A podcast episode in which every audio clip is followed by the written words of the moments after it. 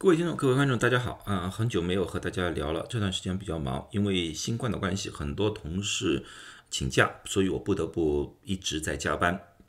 今天呢，不和大家谈新冠，也不谈和大家谈一些其他问题，最主要谈一个大家和大家有很多关系的一件事情，就是维生素啊。相信我们从出生到现在，或多或少都吃过一种或者多种的维生素。经常呢，我们吃维生素最主要的是为了预防疾病，或者说治疗某一方面的疾病。我们知道维生素这个东西不能人体自然的产生，而必须从外界得到。而在过去古代，由于物质的交流啊流通并不是那么通畅，所以呢，在某一个地区，人类所使用的食物或者说食用的食物可能有一点点偏。这样的情况下呢，有可能会造成某一些维生素的不足啊，这样子的话呢，会造成某一个地区特别容易得某一些的疾病。在这种情况之下，补充维生素这是完全有必要的。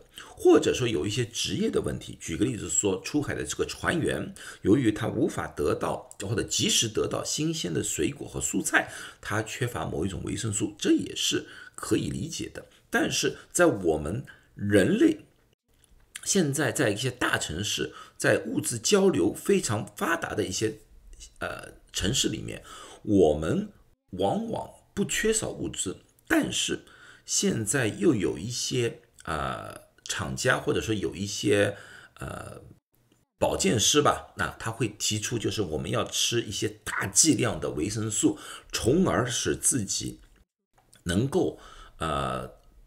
去除各种疾病，包括癌症啊、心血管疾病啊，甚至于长寿。那么这些东西到底有没有道理呢？那么今天我就用数据和大家谈一谈。谈之前，我们先谈谈维生素。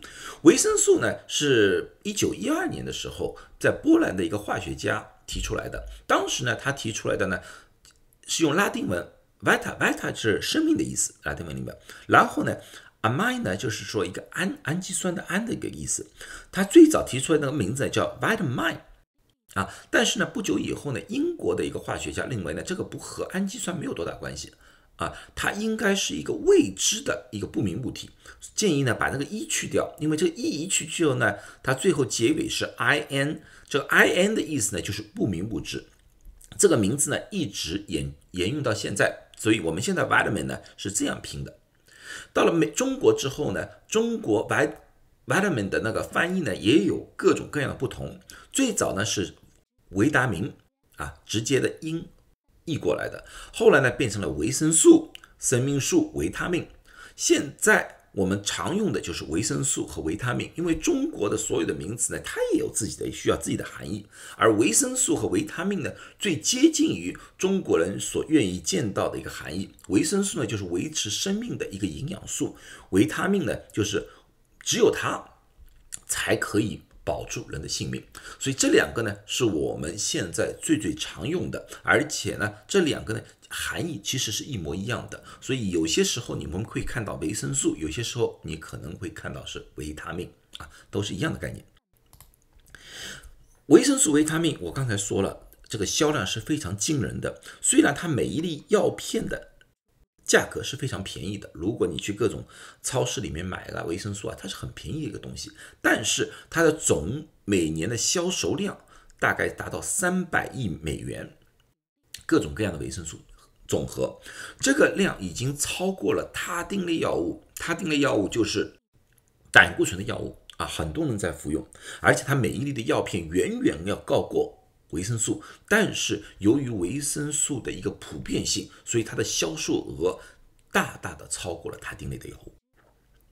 很多人都觉得这是一个既便宜又简单的一种。保健的一种东西，所以说市面上很多保健品来来去去，今天有这个呃热热度，明天又有这个高潮，但是不管怎么样，维生素永远在市面上不会消失啊，这就是维生素的一个魅力来了的。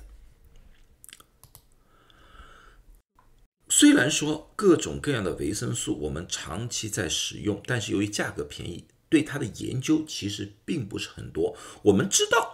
缺乏维生素确实会造成各种各样的疾病，但是没有人去研究，如果这些维生素长期服用，特别是在不缺乏人的服用，到底是不是可以预防其他一类的疾病？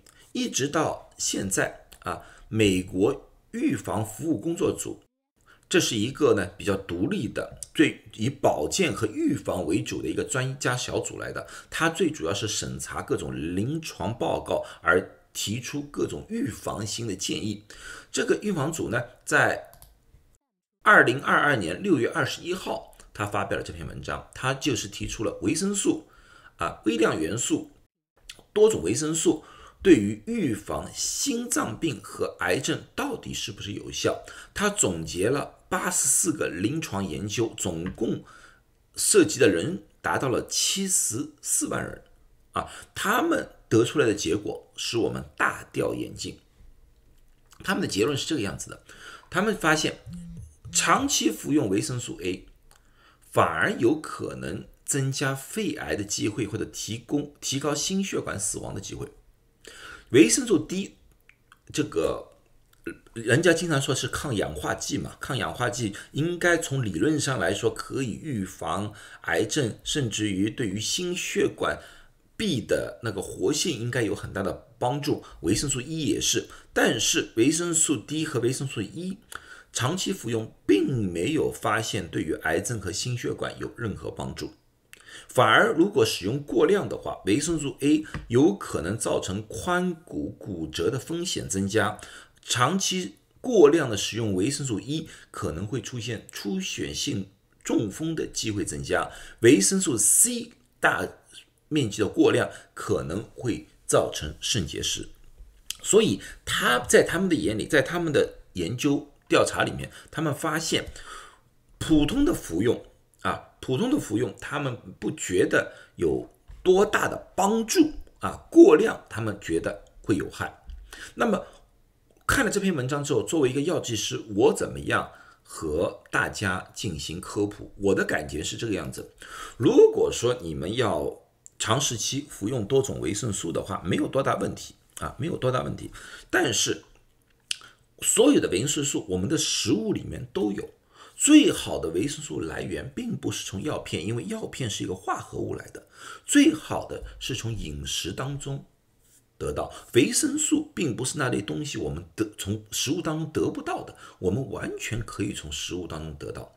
我们只是需要均衡的饮食，不挑食，不偏食，而且在采用食谱的时候，尽量采用彩虹食谱。也就是说，大家可能记不住每。某一个食物里面到底有什么营养成分？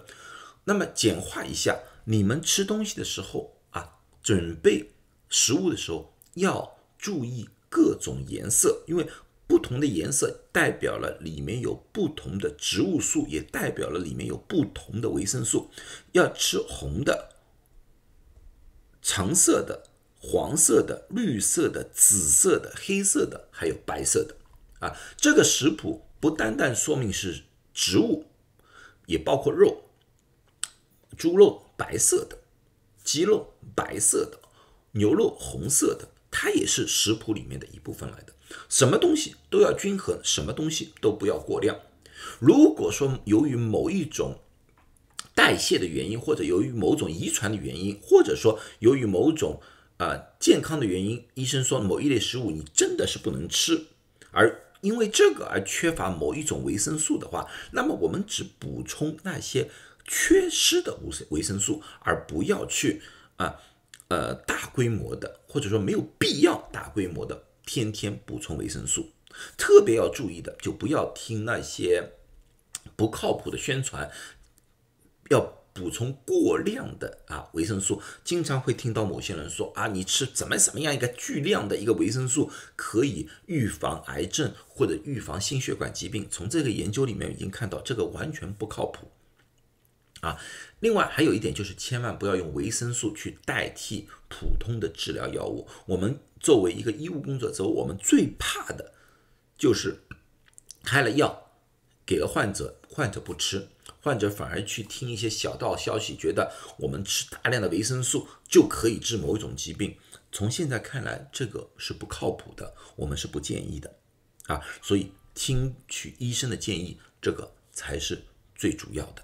好了，那么今天就讲到这里啊。这篇文章我在下面会放个链接，如果大家想看看原文的，也完全可以啊。祝大家都健康，谢谢大家。